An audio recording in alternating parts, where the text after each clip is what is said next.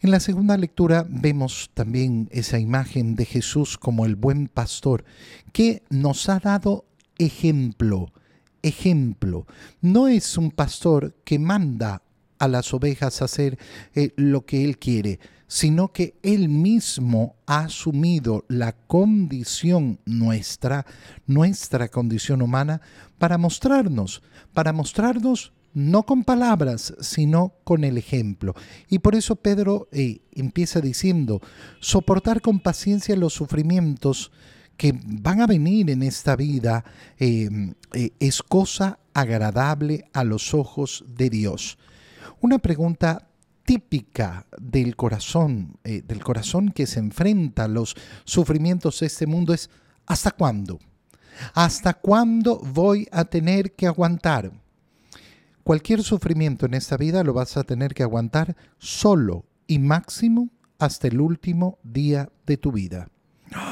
Pero, sí, sí, pero lo que pasa es que cuando nosotros contemplamos la eternidad, por más que nuestra vida sea extensa, llegué a los 90 años, a los 100 años, a los 110 años, ¿qué es toda esa cantidad de años que parece en este momento como si fuera una inmensidad. ¿Qué es esa cantidad de años delante de la eternidad? Nada. Delante de la eternidad, 90 años, 100 años, 120 años, no son absolutamente nada. En esta vida vamos a tener que aguantar sufrimientos, no, no ha venido Cristo a quitarnos los sufrimientos de este mundo, ha venido a soportarlos con paciencia, confiando en aquel que es el verdadero juez, confiando en Dios, para efectivamente mostrarnos, el que no cometió pecado, ni hubo engaño en su boca, fue insultado y no devolvió los insultos, maltratado, no profería amenazas, sino que encomendaba su causa al que juzga con justicia, cargado, no con sus pecados, sino con los nuestros, subió al madero. ¿Para qué? Para que muertos al pecado vivamos para la justicia. ¿Qué significa vivir para la justicia?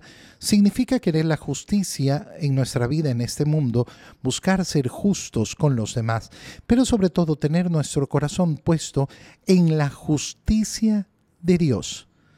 Solo y exclusivamente en la justicia de Dios. En esa tengo puesta yo mi confianza. Por sus llagas, hemos sido curados.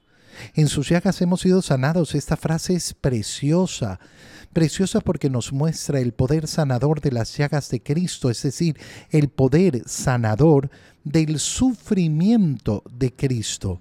¿Por qué? Porque ustedes eran ovejas descarriadas, pero ahora tienen al verdadero pastor y guardián de su vida, aquel que verdaderamente las conduce el pastor conduce a las ovejas, las lleva, las lleva del redil a alimentarse, alimentar, de alimentarse al redil, las cuida, las protege.